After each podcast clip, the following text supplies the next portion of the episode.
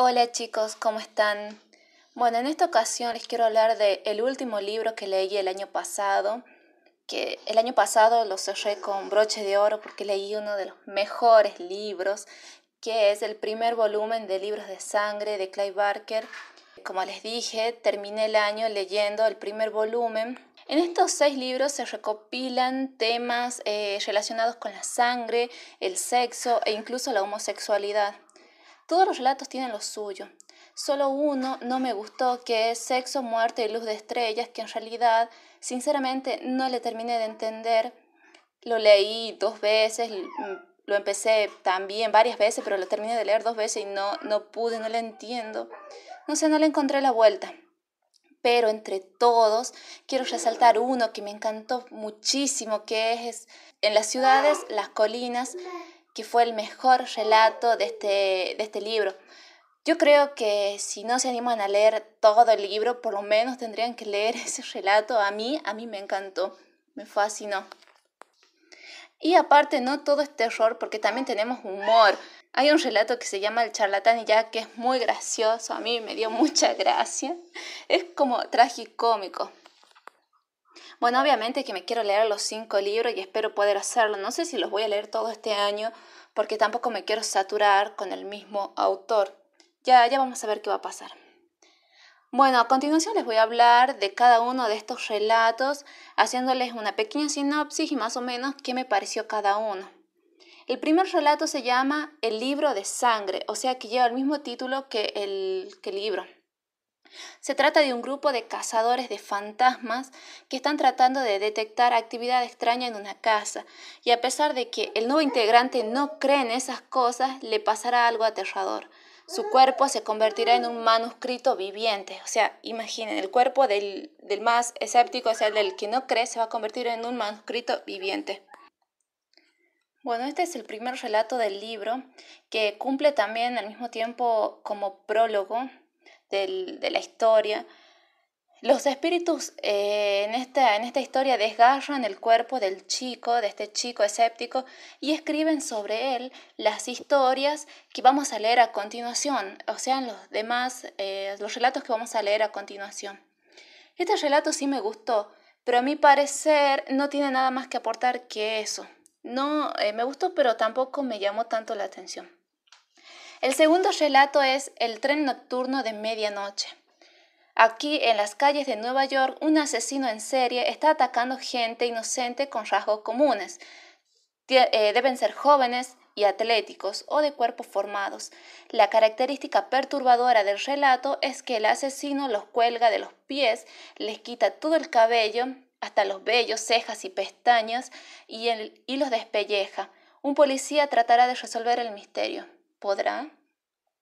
Vi que este relato es de los que más han gustado a las personas que leyeron este libro y a mí también me gustó, pero creo que hay otros relatos mejores. Me daba mucha curiosidad saber qué ocurriría y por qué el asesino hacía lo que hacía. O sea, las escenas acá en este relato son perturbadoras, pero muy perturbadoras. Hay gente colgada totalmente despellejada, o sea, imaginen eso, imaginen que suben a un tren y hay, hay, personas ahí colgadas que no tienen ni un solo pelo porque el asesino le quita hasta el más pequeño vello, o sea, las cejas, las pestañas, los vellitos, el pelo, todo, todo, quedan totalmente calvos, por decirlo de alguna manera. El siguiente relato se llama El charlatán y Jack.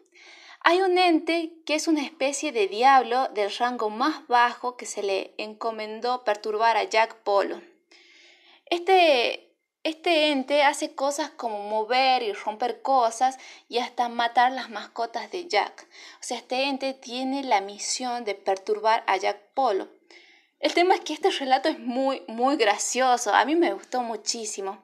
Me hizo reír en varias partes ante la actitud de Jack, porque Jack eh, es como que no reacciona, no se da cuenta de nada y es muy gracioso y está el ente este ahí tratando de, de hacer cosas para que el otro se enoje y el otro no se da cuenta de nada. Sin duda, para mí es uno de los mejores relatos que tiene este libro. Sin duda, eh, porque es muy gracioso más que todo. El siguiente relato se llama El blues de la sangre de cerdo. Acá la historia transcurre en un centro comercial con varios chicos, eh, perdón, en un centro correccional, no sé por qué dije comercial, con varios chicos que tienen problemas. Incluso las peleas entre ellos son comunes, los chicos que van a este centro, la idea es de que se reinserten a la sociedad y bueno, pero sin, eh, sin embargo siguen haciendo de las suyas ahí en este centro correccional. Aquí va a haber una desaparición de uno de estos chicos que llama mucho la atención. Algunos dicen que se escapó, otros dicen que murió, en realidad nadie sabe.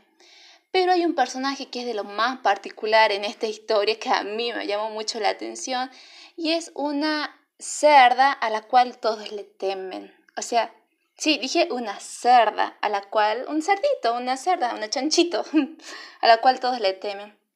Este relato también me gustó en mi opinión, no es el mejor que tiene el libro, pero está muy interesante y al final sí que me sorprendió. Siguiente relato y que para mí es el peor o, el único malo que tiene, que es Sexo, Muerte y Luz de Estrella. Solo puedo decirles que trata de actores y que el lugar donde trabajan está por venderse, o sea, este teatro, una especie de teatro se está por vender. Eh, no pude captar nada más, sinceramente. Eh, como les dije, lo empecé varias veces. No sé qué me pasó, no entendí bien lo que estaba pasando aquí en esta historia, ni tampoco le encontré sentido al final. Y en simples palabras, no, no me gustó para nada. Después seguimos con la joya del libro, o sea, el mejor, mejor relato que tiene esto, el cual para mí valió la pena y, y este es el que hace que yo lea el siguiente relato porque wow, me encantó, que es en las colinas, las ciudades. Algo muy extraño está pasando. Las ciudades combaten entre ellas, pero de una manera muy particular. O sea, acá las personas se unen, se atan unas a otras para formar un gigante y así luchar. Es como que acá las personas se van encajando y forman gigantes y las ciudades luchan entre ellas. O sea, así de perturbadores. O sea, imagínense eso. Eh, no, está muy bueno y las descripciones son de verdad muy espeluznantes y perturbadoras. Cómo va quedando la gente que va cayendo de ese gigante, la gente que está lastimada. Eh, no, la verdad es que me hizo poner los pelos de punta. Eh, había partes donde la criatura me daba mucho miedo, es decir, este gigante la manera en cómo se organizaban estas personas y cómo está formado este gigante también me dejó con la boca abierta. Eh, y sí, como les dije, si quieren empezar o no quieren leerse todo el libro, pueden leer este relato. Quizás no les guste tanto como a mí, pero a mí me encantó. Después tenemos otro que se llama Terror. Eh, acá el personaje principal se llama Steve, que es un estudiante universitario y tiene la mala suerte de cruzarse con Quaid, otro estudiante también que no está nada bien de la cabeza. White presenta una perturbadora obsesión con el terror y no dudará en hacer experimento con los chicos que se les crucen el camino. Y por desgracia, Steve se le cruza en el camino. Este relato empezó de la mejor manera y me tenía muy enganchada.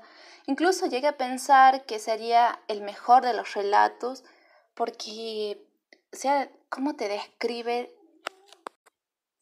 los experimentos que hace esta persona es eh, muy frío, me llamó mucho la atención también. Sin embargo, ya en las últimas páginas empieza a decaer y después empieza a decaer mucho y no me gustó cómo terminó. Pero al principio arranca con todo y estaba full ahí enganchada leyendo porque me encantaba, pero al final me decepcionó y eso ya me arruinó todo el relato. Lo que sí me encantó fueron los experimentos que hizo el chico Quaid.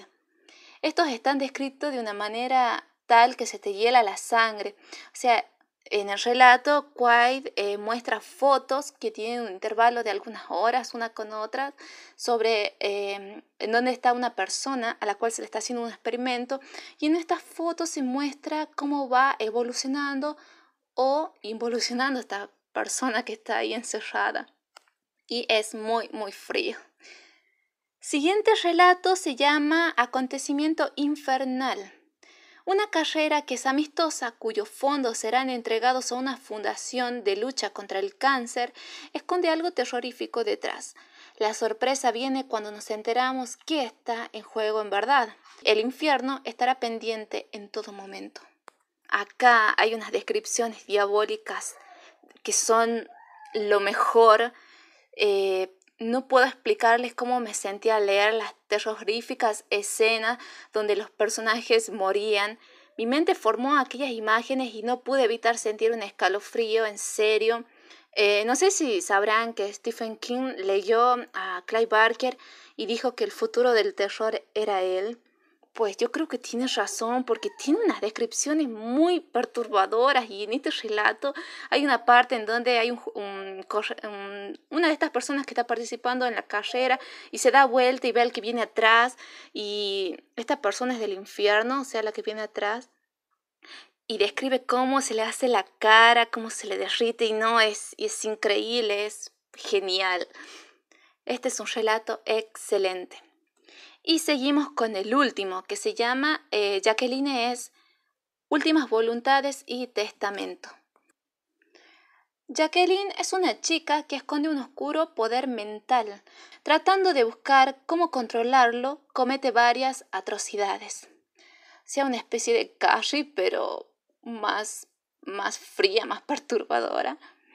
Este es el último relato. Sí, me gustó y me entretuvo de principio a fin. Aquí hay toques de feminismo, em, pero en, forma de queja, ya que se hace notar que esta chica tiene este poder eh, que no le corresponde. Eh, o sea, el, tema del feminismo, el del feminismo le estoy hablando. Aquí se toca el, tema del feminismo, pero como forma de queja, ya que se hace notar que esta chica tiene este poder que no le corresponde. a las mujeres les corresponde otro tipo de poder sino eh, sería el poder, por ejemplo, sobre los hijos. Ese es el tipo de poder que tendría que tener una mujer y no un poder mental. Bueno, ese tema se toca acá. Las muertes en esta historia también me sorprendieron. Los cuerpos llegan a doblarse de maneras extraordinarias y surrealistas. Estas llegan a posiciones en las que un cuerpo nunca debería estar, o sea, eh, posiciones muy extrañas. Eh, hay una escena en donde esta chica dobla de una manera muy siniestra a un hombre. Lo deja, le voy a decir, le voy a decir esto nada más. Lo, imagínense un, ¿cómo se llama? Un, un cangrejo. Imaginen un cangrejo, imaginen a una persona doblada de una manera que parece un cangrejo. sí, es muy, muy frío. Todos los relatos tienen esta cosa terrorífica, perturbadora, la manera de narrar de Clive es genial, a mí me encantó muchísimo. Eh, obviamente que voy a leer el siguiente libro, por supuesto. También espero hacer em, una reseña, así como hice con este. Y bueno, vamos a ver qué tal. Le tengo mucha fe porque este fue genial. No creo que decaiga de una manera que me sorprenda en el siguiente libro. En conclusión, eh, si les gusta el terror, no se pierdan de leer a Clive Barker si les gusta la sangre, les gusta el terror relacionado con el cuerpo, porque eso es lo que hace Clive en este libro. Habla de, de terror, pero relacionado con la sangre, con el cuerpo. Y este terror a mí personalmente me gusta muchísimo. Incluso hay un libro que estoy por leer, no lo tengo, pero me gustaría leerlo, que se llama Cadáver Exquisito, que es de una autora argentina. Eh, aquí en este libro está permitido el canibalismo, pero con ciertas reglas. Ya, ya con eso a mí me encantó, me, pero me gustó muchísimo, así que voy a tratar de conseguirlo, leerlo y también hacerle una reseña, y más que todo porque es autora argentina y me encanta leer autores argentinos. Más si se trata de mi género favorito, que es el terror. Y bueno, eso fue todo. Eh, si llegan a leer o si leyeron este libro, me gustaría que me escriban qué les pareció.